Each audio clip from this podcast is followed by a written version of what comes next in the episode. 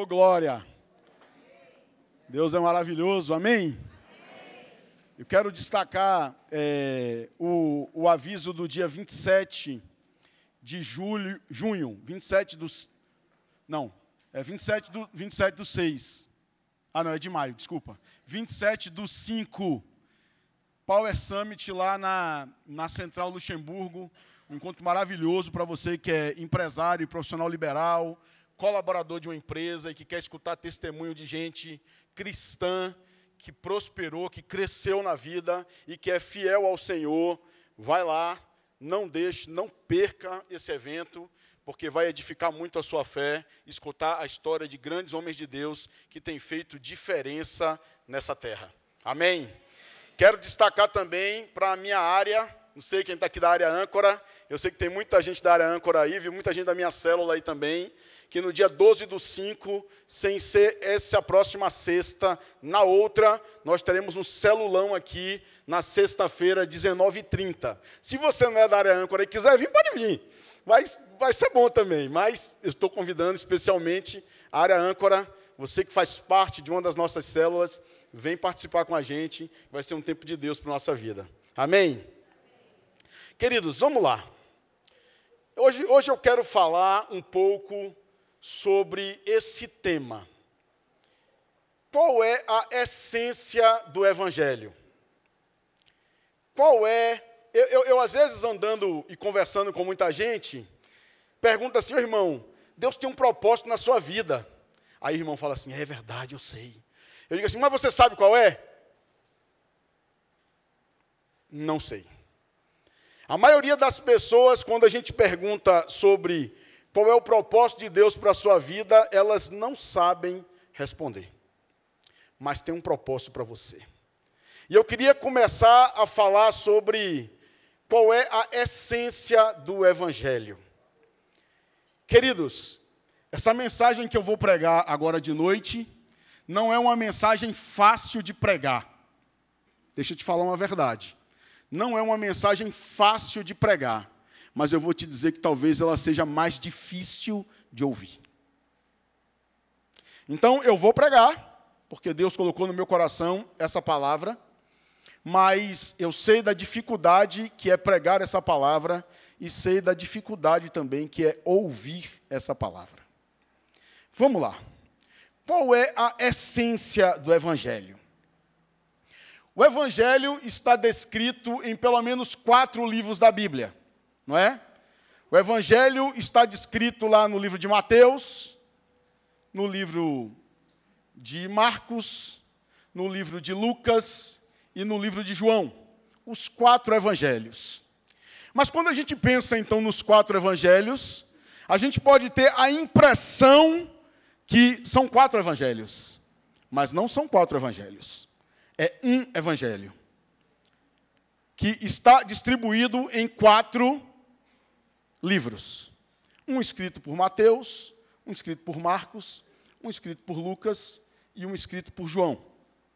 E quando a gente fala da essência do evangelho, ali naqueles quatro livros, nós temos um contexto histórico sendo exposto, nós temos um local, nós temos uma visão de alguns que enxergaram o evangelho de alguma maneira.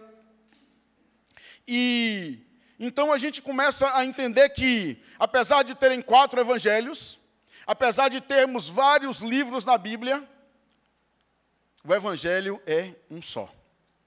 E qual é a essência dele? Qual é a essência do evangelho? Olha o que é que diz lá em 1 Coríntios 1, 18.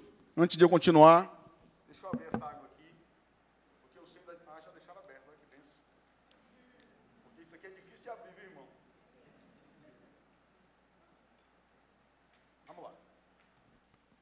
Então, olha o que é que Paulo escreve lá aos Coríntios.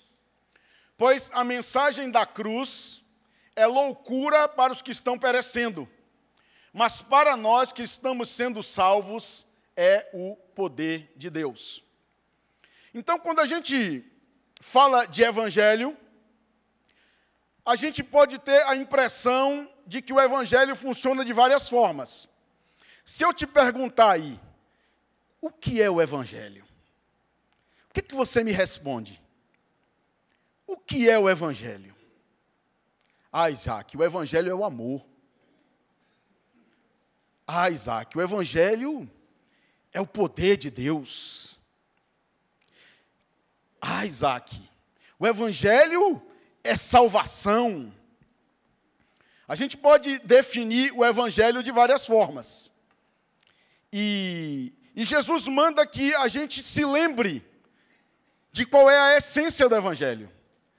Nós não podemos esquecer a essência do Evangelho. É por isso que você ceia todo mês. Não é isso?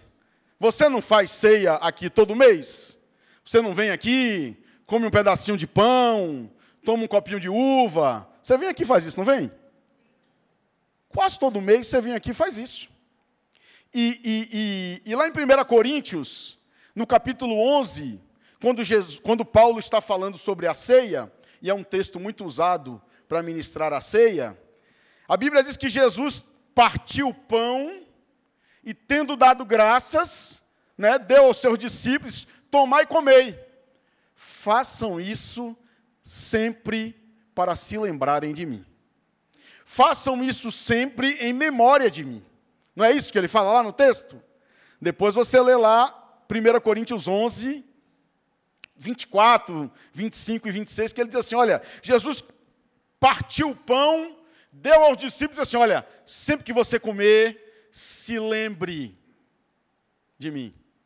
Ó, depois pegou o cálice, distribuiu o cálice de vinho e disse assim: olha, sempre que você beber, se lembre de mim. Mas se lembre de quê?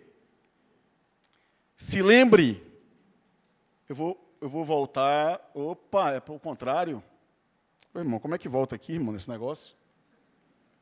Ô, irmão, estou indo para frente. Volta aí, Gabriel, por favor. Volta aí, irmão, que foi demais. Isso. Volta lá, volta lá para o começo. Lá para o começo. Aí, pronto. Para que eu me lembre, eu como do pão e bebo do vinho para me lembrar da essência do Evangelho. Para me lembrar de qual essência? Às vezes, quando eu venho para a ceia aqui, e a gente está aqui lembrando, oh meu Deus, tadinho de Jesus, coitado dele. Pregaram ele numa cruz, e é por isso que eu estou ceando. Coitado de Jesus. Tem gente que coloca um crucifixo gigante em casa, com Jesus crucificado, e toda hora que passa pela frente do, do crucifixo, passa a mão nele. Você já viu isso? Passa a mão nele, né? Tem gente que abre a Bíblia dentro de casa, toda hora que passa, bota a mão na Bíblia. Como se aquilo produzisse algum poder.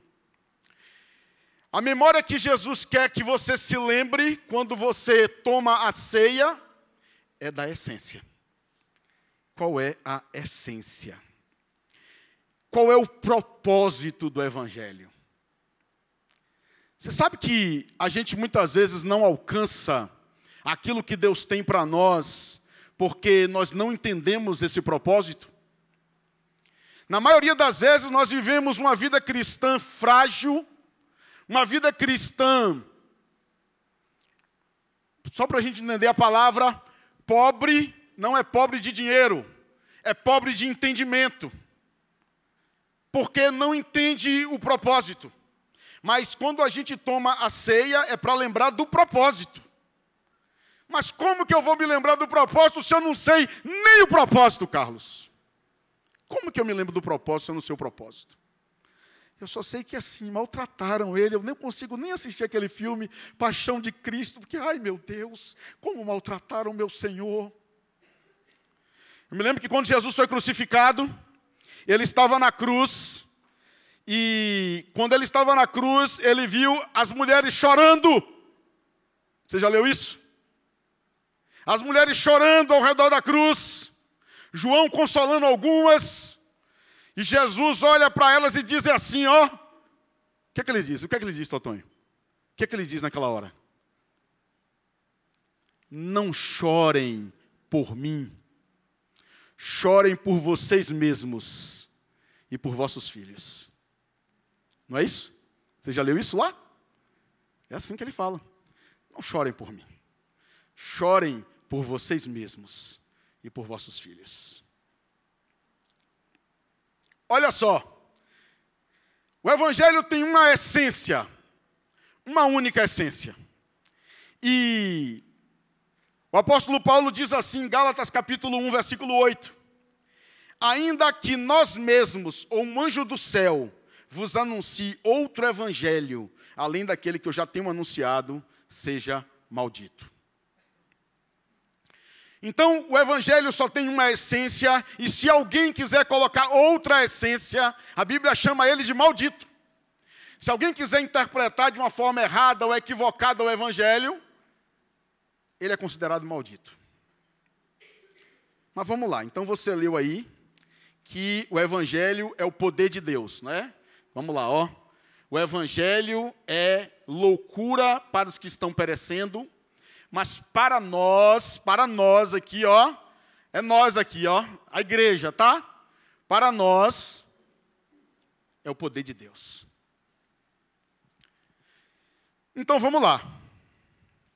Como é que o poder de Deus se manifesta? Como é que o poder de Deus se manifesta? Essa é a pergunta principal dessa noite. Se ele é o poder de Deus, como então o poder de Deus se manifesta? Ah, Isaac, ele vai se manifestar quando eu estiver morando numa mansão lá no Belvedere, numa cobertura, aquelas que sobem com o carro pelo elevador, e eu paro dentro de casa com o meu Porsche, ou com a minha BMW, ou com a minha Ferrari, ou com a minha Lamborghini, que eu possa viajar para o mundo inteiro a hora que eu quiser, que eu tenha um jatinho privado particular. Nessa hora eu tenho certeza que o poder de Deus se manifestou na minha vida. Aleluia. Na hora que eu arrumar um marido bom, bonito e rico, ou uma esposa também desse jeito, porque hoje os homens também estão procurando isso, né? Não é? Meu Deus, tem misericórdia. Como é que o poder de Deus se manifesta, queridos? Essa é a pergunta que você vai responder nessa noite. Vamos lá. Vamos ler lá o Evangelho de João, no capítulo 12. Se você não quiser abrir agora, não tem problema, eu postei aqui o texto para a gente ler junto. Então vamos ler aqui esse texto comigo. É um, é são 12 versículos, mas vai ser rápido. Entre os que tinham ido adorar a Deus na festa da Páscoa, estavam alguns gregos. Fala comigo aí, gregos. Então, não tinham só judeus, tinham gregos também. Eles se aproximaram de Filipe, que era de Betsaida, da Galileia, com um pedido: Queremos ver Jesus.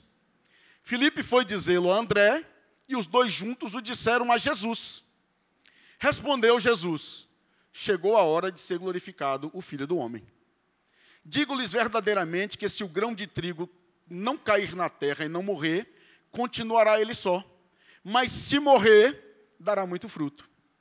Aquele que ama a sua vida a perderá, ao passo que aquele que odeia a sua vida neste mundo a conservará para a vida eterna. Quem me serve precisa seguir-me, e onde estou, o meu servo também estará. Aquele que me serve, o meu Pai o honrará. Agora o meu coração está perturbado, e o que direi? Pai, salva-me desta hora. Não, eu vim exatamente para isto, para esta hora. Pai, glorifica o teu nome. Então veio uma voz do céu. Deus falou, tá? Eu já o glorifiquei e o glorificarei novamente. A multidão que ali estava e a ouviu disse que tinha trovejado. Outros disseram que um anjo lhe tinha falado.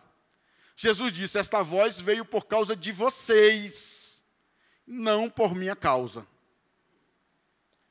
Chegou a hora de ser julgado este mundo, agora será expulso o príncipe deste mundo, mas eu, quando for levantado da terra, atrairei todos para mim.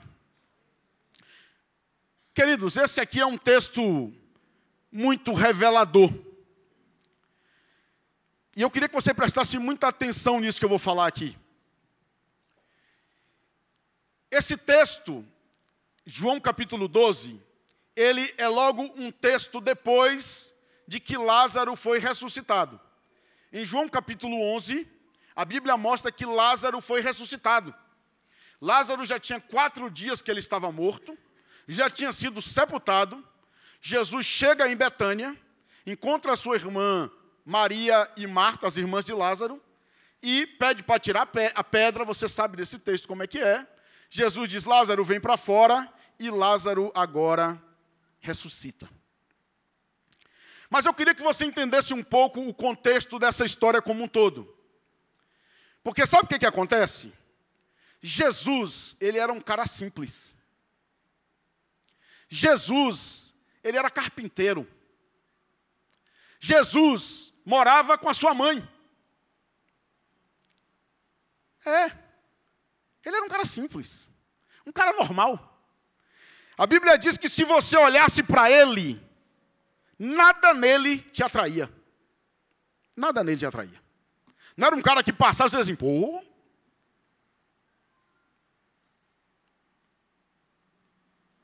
Grandão, bonitão. Não tem nada disso não, tá, irmão? Isso aí foi o que a mídia, a televisão quer que você acredite, tá? Mas passava um Jesus simples por aqui e você não ia dar nem atenção para ele. Esse era Jesus. Simples, carpinteiro, mão calejada. Calejada de trabalho. Depois você lê lá em Isaías 53. Homem de dores. Homem de dores. Mas Jesus agora ressuscita um morto. No capítulo 9 de João, Jesus cura um cego de nascença. Quando Jesus cura um cego de nascença, as pessoas começam a olhar para ele diferente. Oh, tem alguma coisa diferente nesse cara aí. Esse cara, ninguém nunca viu um cego de nascença ser curado. E agora, ele curou um cego de nascença. Jesus agora começa a ficar popular. Aí de repente agora ele se encontra com Marta e Maria, se encontra com Lázaro e depois de quatro dias ressuscita o morto. O que, que aconteceu? As pessoas começaram a ficar loucas, dizendo assim: Meu Deus, quem é esse cara? Esse cara, eu estou achando que ele é o Messias. Imagina um cara que conseguiu ressuscitar um morto depois de quatro dias. Imagina um cara que curou um cego de nascença. Então Jesus agora começa a se tornar popular. Esse texto, pô irmão, aqui não volta não, né? Ô irmão, ele não volta não, né? Ele só. O botão menor, pô, vocês também não avisam, né? Agora sim, pô, agora vai. Queridos, olha, Jesus tinha ido a Betânia por causa da Páscoa. Tinha uma festa acontecendo em Jerusalém. Jesus vai lá e está agora na casa de Lázaro, jantando, fizeram um jantar para Jesus. Presta atenção aqui, que aqui está o cerne da nossa história. Fazem um banquete para Jesus. Jesus está sentado na mesa. A cidade está lotada de gente por causa da Páscoa. E de repente, a fama de Jesus é tão grande que até os gregos, até os gregos, quero ver Jesus. Não é mais só os judeus, os de fora. A fama de Jesus começa a extrapolar a vizinhança, começa a extrapolar as cidades. O grego, quem é esse tal de Jesus? Aonde que ele está? Como é que eu falo para conversar com ele? Eu soube que ele curou um cego de nascença. Eu soube que ele ressuscitou um morto. A multidão queria um cara poderoso para ser o seu Messias, o seu libertador. A multidão procurava um cara poderoso. Olha só que coisa. E Jesus é o cara agora. Jesus é o cara. Nossa, quem, quem que vai conseguir fazer um negócio desse? Quantos mortos você já viu ressuscitar, irmão? Você aí, quantos mortos você já viu ressuscitar? Nunca viu? Mas eu pensei que isso era uma coisa tão natural de acontecer. Quantos cegos de nascença você viu já enxergar? Quantos? Conta aí quantos? Quantos? Nenhum? Jesus agora é o cara. A multidão que tinha presenciado tudo só fazia espalhar. Você viu? Você viu? Você viu Jesus? Jesus de Nazaré. É, o que é carpinteiro. Ninguém dava nada por ele. Começa a ficar famoso. Nesse contexto, nesse mesmo capítulo, tá? Jesus monta num jumentinho e as, e as, e as multidões querem fazê-lo rei. Vamos aclamar a Jesus. O cara que ressuscitou o morto, o cara que curou o cego de nascença, o cara que tem palavras de autoridade, vamos aclamá-lo. Vamos entrar em Jerusalém com ele na Páscoa, está todo mundo lá. É a hora de Jesus ser rei. É agora, vamos entrar com ele. Jesus monta num jumentinho e vai entrando na cidade, e eu imagino a cena. Você imagina a cena? A cena? Jesus entrando com o jumentinho, aí, aí você pensa, um cara normal, desconhecido, que ficou famoso. Queridos, isso aqui é Bíblia. É isso mesmo, tá? É porque às vezes você não pensa o que aconteceu lá. Eu estou querendo te dar um panorama do que aconteceu. E ele monta num jumentinho, e as, e, as, e, as, e as pessoas vêm jogando palmas sobre a sua frente, e gritando: Hosana ao que vem em nome do Senhor, Hosana ao Rei de Israel, o Salvador. As multidões vêm gritando, e eu fico imaginando que uma multidão parou na frente de Jesus quando ele entrou em Jerusalém. Uma multidão parou, muito maior do que a nossa aqui, talvez quatro, cinco vezes maior do que a nossa parou na frente de Jesus depois que ele entrou. E eu imagino que Jesus desceu do jumentinho. E todos ficaram esperando ele dizer alguma coisa. Ele vai falar. Agora ele vai falar. Nosso Deus, Jesus vai falar. Ele entrou em Jerusalém, Rafa. Ele está sendo aclamado ele está sendo exaltado, ele ressuscitou um morto, ele fez o cego de nascença na, a enxergar, ele vai falar. Aí eu penso que talvez tivesse um lugar assim igual esse aqui para ele falar, não tinha microfone na época não. E eu penso que Jesus ficou calado, olhando para a multidão. Eu penso que ele ficou parado, porque a multidão devia estar falando muito, estava todo mundo eufórico. Imagina, Osana, o que vem em nome do Senhor, o rei de Israel, o Messias prometido, ele chegou. E eu penso que Jesus ficou calado.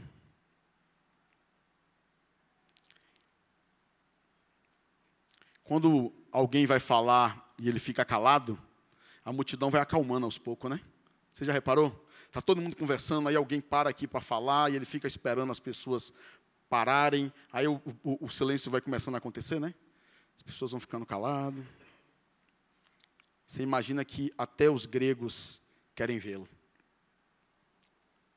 E aí Jesus diz assim: Digo-lhes verdadeiramente que se o grão de trigo não cair na terra e não morrer, continuará ele só. Mas se morrer, dará muito fruto, muito fruto. Aquele que ama a sua vida, a perderá. Ao passo que aquele que odeia a sua vida neste mundo, a conservará para a vida eterna. Você imagina Jesus agora, a multidão numa expectativa estrondosa. Fala, Jesus, fala. Fala, Jesus, fala agora. Fala agora que você veio libertar o povo do jugo do inimigo. Fala, Jesus, que você veio nos libertar do domínio romano, da escravidão. Fala, Jesus, fala, Jesus. E Jesus olha para a multidão e diz assim: se o grão de trigo não cair na terra e não morrer, ele vai ficar só. Mas se ele cair e morrer, dará muito fruto. Não, Jesus, não, não, não é isso que a gente está esperando ouvir, Jesus. O povo não quer ouvir isso. Você precisa trazer uma palavra de motivação para o coração das pessoas. Elas estão tristes, elas estão amarguradas, elas estão sofrendo, elas precisam de uma palavra de ânimo, Jesus. Jesus fala alguma coisa para animar o coração das pessoas. Isaac, fala alguma coisa para me motivar. Fala aí, Isaac, alguma coisa para eu sair daqui assim, uau, que coisa linda. Mas Jesus não está preocupado com isso. Sabe por quê? Porque isso não é o Evangelho. Isso não é o Evangelho. Talvez você tenha saído da sua casa assim hoje e queria ouvir uma palavra assim, dizer assim: Uau, me coloca para cima. Diz que eu vou ser poderoso. Diz que Deus vai me abençoar muito. Diz que eu vou ser rico. Diz que eu vou encontrar um bom casamento. Diz que Deus vai mudar minha vida toda. E vai. E vai. Mas eu preciso entender qual é a essência do Evangelho. Deixa eu te falar uma coisa. Olha como que Jesus conclui. Quem me serve precisa seguir-me. E onde estou, o meu servo também estará. Aquele que me serve, meu Pai o honrará. Aí você pergunta aí agora para a sua pessoa que está do seu lado aí, ó. Dá um chacoalhão nela, depois se ela acorda, que ela está meio dormindo aí. Dá um chacoalhão aí, vai. E pergunta a ela assim, ó. Pergunta a ela assim, ó. Seguir para onde?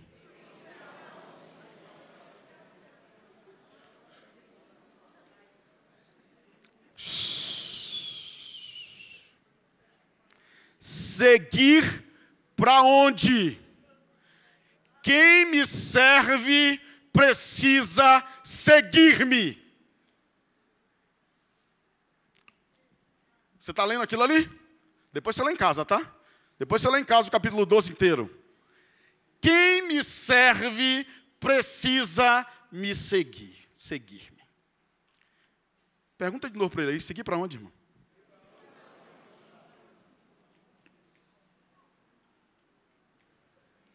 Agora é, é a parte dura, tá, irmão? É a parte dura. Olha lá. Quem ama a sua vida, perde. O núcleo do Evangelho é esse. O núcleo do Evangelho, do poder de Deus, que vai se manifestar na sua vida, é esse. Quem ama a sua vida, perde mas eu pensei que ganhava. Aliás, eu só aceitei Jesus porque me disseram que eu ganhava. Porque senão eu não tinha nem aceitado. Eu não estava nem aqui agora. Perder, eu não estou muito afim. Ganhar, eu quero. Perder, não. Não me diga a palavra de perder, porque eu já perdi demais. Por muito tempo a gente pensou que o evangelho era assim, ó. Talvez você que está aí no banco também pense assim. Jesus morreu, Jesus pagou o preço na cruz, e eu não preciso fazer mais nada. Não levante a mão, não, para você não ficar com vergonha, irmão. Mas você já pensou assim, não já? Não levante a mão, não. Jesus morreu, Jesus pagou o preço, Jesus sofreu, e eu não preciso mais fazer nada. Olha só. A morte do grão de trigo é o núcleo do evangelho. Sabe o que, é que ele quer dizer? Que sem morte não tem salvação. Sem morte não vai ter salvação. Você não vai, não, não tem salvação para ninguém. Às vezes a gente brinca de evangelho. Aliás, dizer que é evangélico está na moda. Dizer que é gospel está na moda. Qualquer pessoa que você encontra na rua, se você perguntar assim, você é evangélico? Ele vai dizer, sou. Eu te desafio, você perguntar ali. Ó. Ele vai dizer, sou. Outro dia eu entrei no Uber e Deus incomodou meu coração para eu pregar para o motorista. E eu comecei a conversar com ele e disse, seu irmão, e aí, tudo bem? Como é que tá? Já te falaram de Jesus? Já, já me falaram. Pô, que bom, já ouviu falar de Jesus? Você já entendeu? Então, já, já entendi tudo. Falei, que bênção. E aí, você frequenta alguma igreja? Ah, frequento, tal, frequento. Mas me conta um pouco, como é que foi sua experiência com Jesus? Como que você aceitou Ele? É, é, a vida toda, né? A vida toda. Isso é o que você escuta. Mas olha o que, que Jesus diz. Digo-lhes verdadeiramente que se o grão de trigo não cair na terra e não morrer, continuará ele só. Mas se morrer, dará muito fruto. Sabe o que, que acontece com essa palavra de Jesus aqui? Ele estava falando por aquelas pessoas que seguiam a ele. Ele estava contando isso aqui para aquela multidão que seguia a ele que tinha expectativa de receber uma palavra. Ele estava falando para essa turma. Deixa eu te perguntar uma coisa. Você segue a Jesus? Agora ficou até difícil de responder, né, irmão? Ficou assim, vou, deixa, eu, deixa eu pensar bem. Você serve a Jesus? Faça essa pergunta para você aí. Eu sou um servo de Jesus?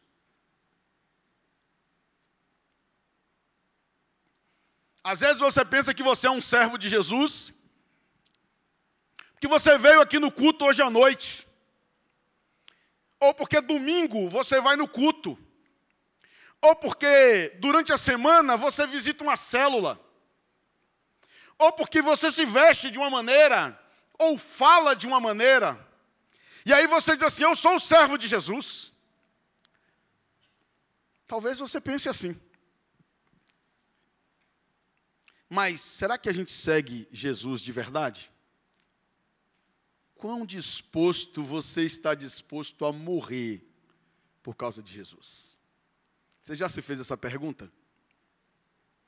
Quão disposto você está disposto a morrer por causa de Jesus? Olha, olha, olha a essência do Evangelho. A gente está falando de quê? João, não é? Não estamos falando de João? Vamos lá para Mateus, então. Vamos ler junto aqui, Mateus, ó. Vamos ler aqui comigo, vamos ler aqui comigo. Desde então, começou Jesus a mostrar aos seus discípulos que convinha ir a Jerusalém e padecer muitas coisas dos anciãos, dos principais sacerdotes, dos escribas, e ser morto e ressuscitar no terceiro dia. E Pedro, ó, tomando-o de parte, começou a repreendê-lo, dizendo: Senhor, tem compaixão de ti. De modo nenhum isso te acontecerá. Não entendeu nada do Evangelho. Você entendeu aí? Que ele não entendeu nada? Jesus começou a dizer: Olha, eu vou subir para Jerusalém, lá vou ser maltratado, lá eu vou ser morto. Não, não, não, não, não, não, não, isso não é evangelho, não. Tá doido? Tá doido, Jesus? Que conversa é essa? Não, isso aí não é, isso não é para você, não. Para com isso. Olha lá o versículo 23, ó. Porém, voltando-se para a Pedro, disse, disse a Pedro, né? voltando Jesus a, disse a Pedro: Para trás de mim, Satanás, que me serves de escândalo, porque não compreende as coisas que são de Deus, mas só as que são dos homens. Sabe qual é o nosso problema com o Evangelho? É que a gente só compreende as coisas dos homens. Sabe qual é o problema do Evangelho? É que eu só consigo enxergar até ali. Minhas necessidades, meus problemas, minhas circunstâncias, minhas tribulações.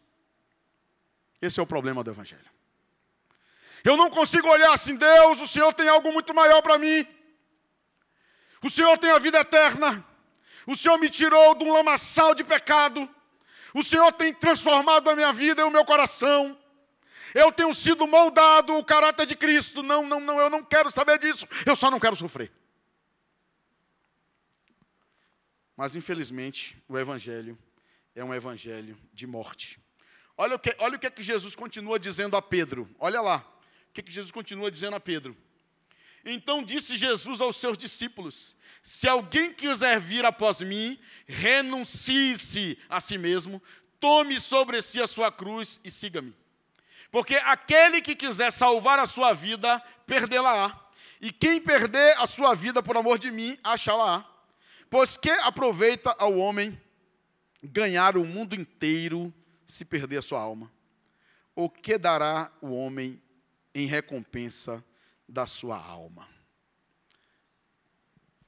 Olha o que, que Jesus no final ainda diz para Pedro e para os seus discípulos: Olha, quem quiser vir após mim, renuncie-se a si mesmo, tome a sua cruz e siga-me. Essa é a essência do Evangelho. Não existe outro Evangelho que possa ser pregado para você, que vai fazer diferença na sua vida, que não seja esse. Na hora que você fizer isso, as coisas vão começar a mudar na sua vida. Ah, Isaac, então quer dizer que aí agora eu vou ficar do jeito que eu estou pensando que eu vou? Não sei. Mas que as coisas vão mudar, vão. A Bíblia diz que quando a gente diz assim, olha, renuncia a si mesmo, perca a sua vida, não é que ninguém vai se matar agora, ninguém vai chegar ali agora, não, vou me suicidar então, vou terminar com a minha vida. Não, não, não tem nada a ver com isso. É morrer para o orgulho, é morrer para os direitos. Se tem gente que, tem, que quer ter direito, é crente, né?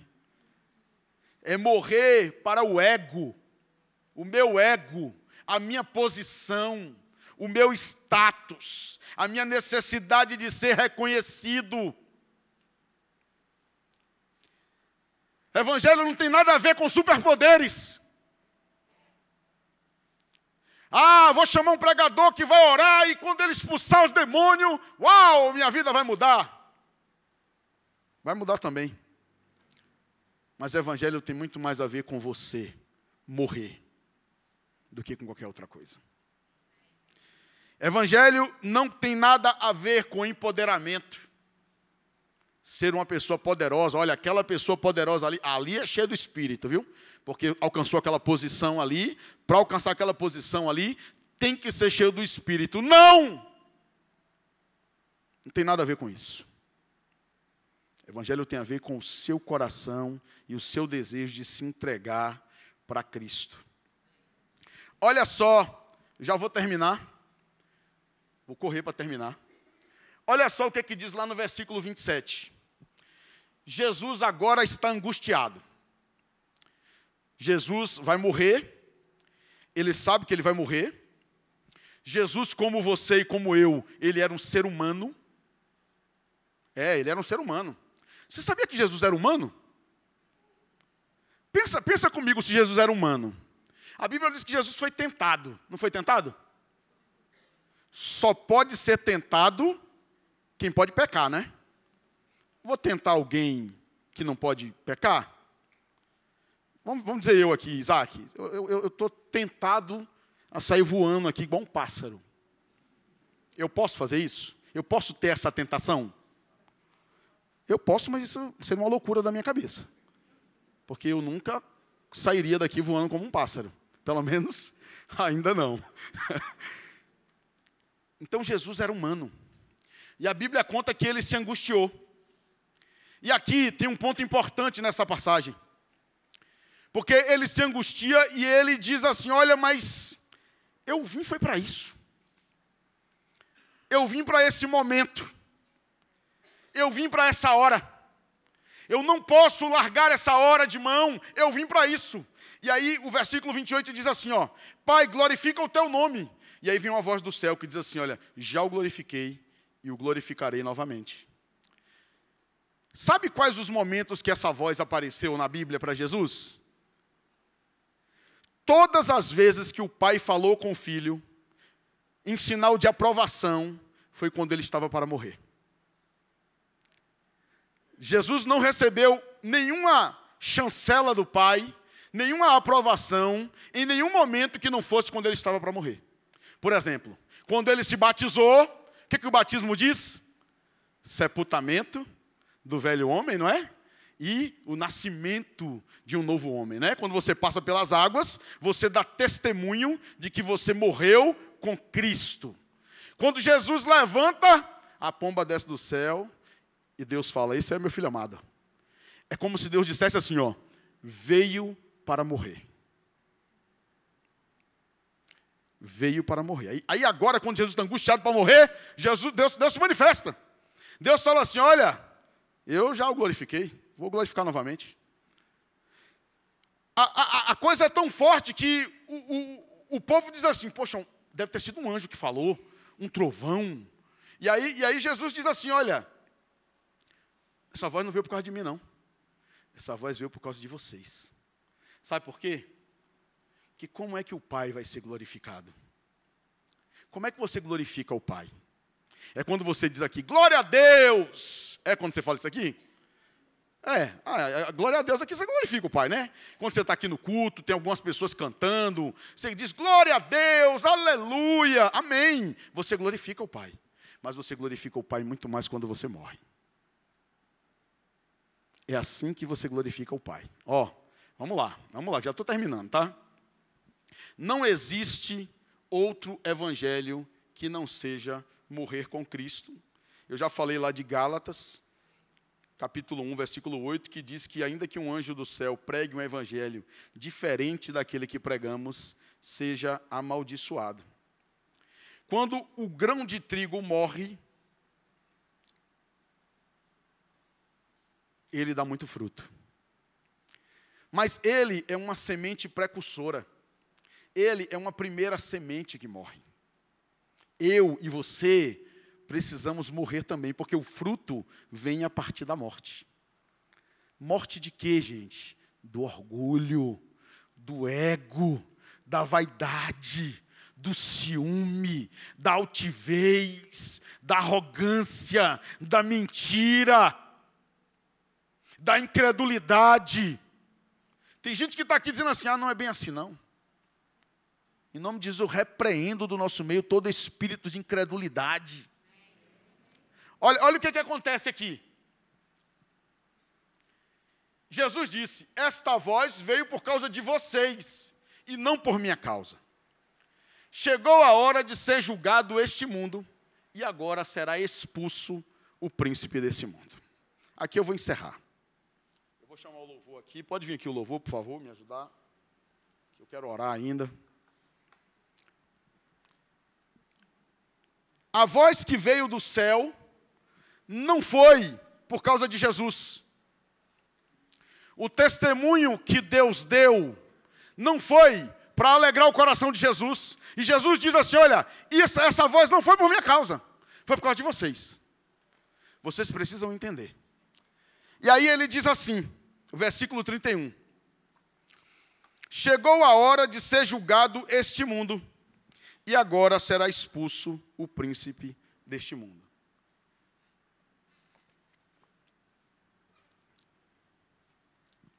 Fica de pé aí no seu lugar, irmão. Em nome de Jesus.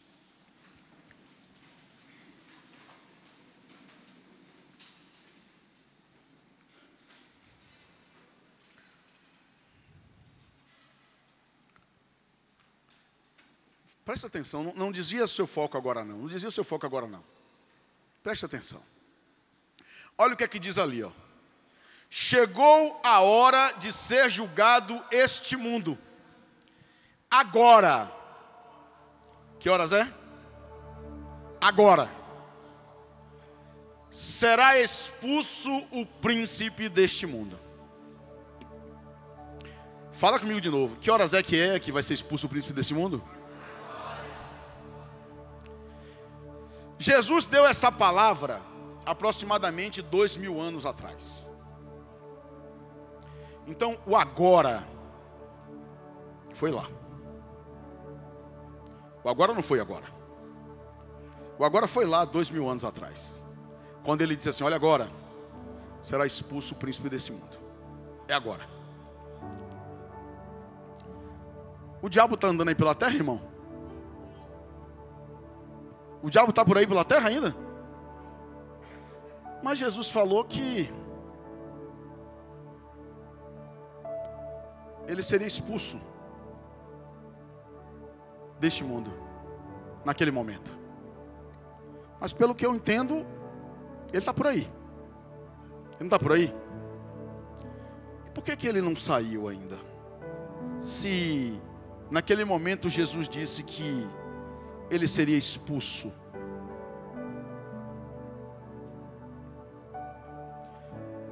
Queridos, isso aqui é muito profundo.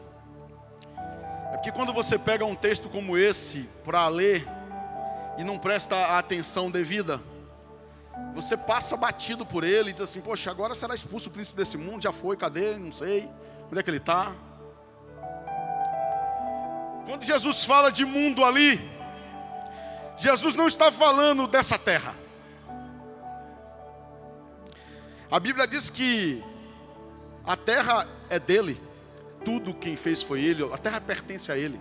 Então, o Satanás ele não pode ser o príncipe desse mundo. Porque a terra pertence a Deus, foi ele quem criou. Todas as coisas são dele.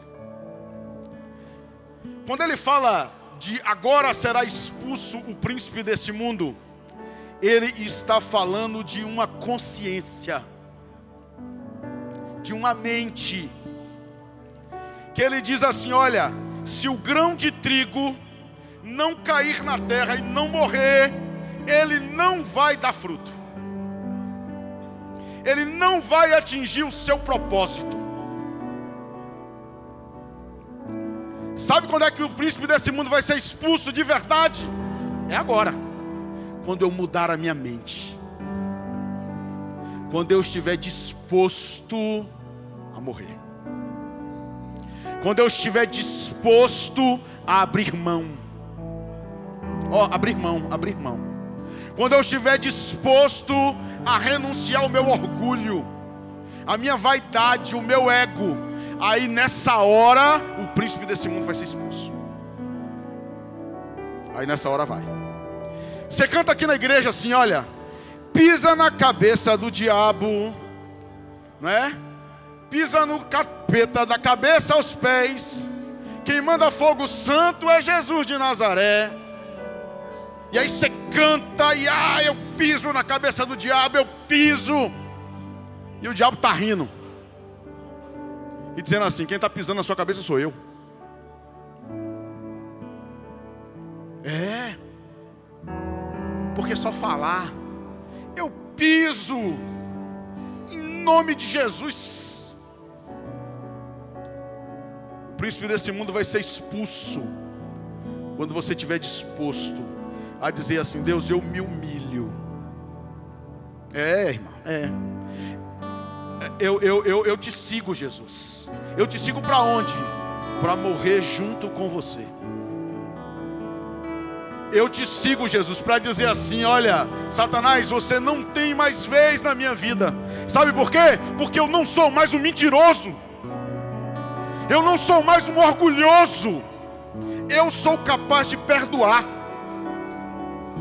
É, é aí que o grão de trigo morre e dá muito fruto. Quando esse efeito te alcança, aí sim, agora será expulso o príncipe desse mundo.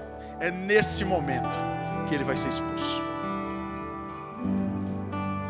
A gente tem que sair desse evangelho barato. Em nome de Jesus, de que vou para a igreja e depois toca o terror.